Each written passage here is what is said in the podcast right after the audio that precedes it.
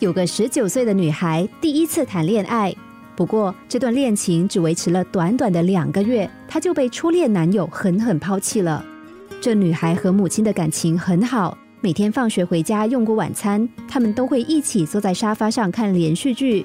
女孩看着看着，时常忍不住提到那个男孩，一下子埋怨，一下子生气，一下子哭，一下子骂。就这么过了许多天，有一天，女孩又发起牢骚了。这个时候，母亲打断了她的话，突然没头没脑的和她讨论起连续剧的剧情。她说：“女儿啊。”你知道那个女主角的同学的妈妈的邻居吗？女儿一时反应不过来，问是谁。母亲又重复了一次：“哎呦，就是那个女主角的同学的妈妈的邻居啊！”女儿有点不耐烦的说：“什么跟什么啊？那么小的角色，只出现个一两集，又有谁会记得啊？”母亲忍不住笑了，她说：“那么你的那个前男友，不也只是你生命中的小角色？”在你的人生中出现个一两集罢了吗？你又何必一直念着他呢？我们的人生中常有一些小角色，在我们的生命中占的篇幅并不多，但不可思议的是，有些人偏偏要把这些小角色放在心里，挂在嘴上，即使早就已经事过境迁，还是要让这些小角色纠缠自己一辈子。有个长辈很喜欢话当年，常常讲着讲着就会讲到他当年的一个高中同学。他总是要说这同学有多么的坏，多么恶毒，多么喜欢欺负他。这长辈已经六十多岁了，算一算，读高中已经是将近五十年前的事了。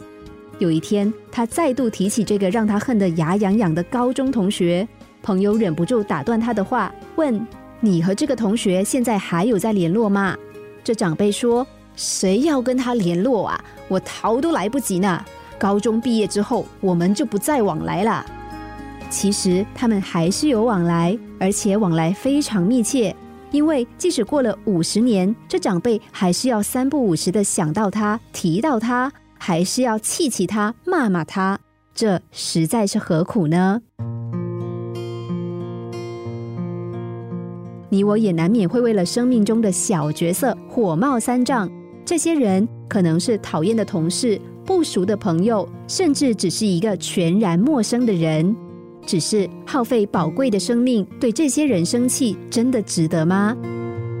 快被小事激怒之前，先强迫自己冷静下来，问问自己：这个讨厌的人会在我人生的连续剧里出现几集呢？也许你我就会发现，很多事其实根本没有必要生气。人生苦短。有限的生命，我们应该拿来爱，拿来享受快乐，而不是拿来记恨、拿来咒骂。其中最没有意义的生气，就是跟生命中匆匆的过客计较。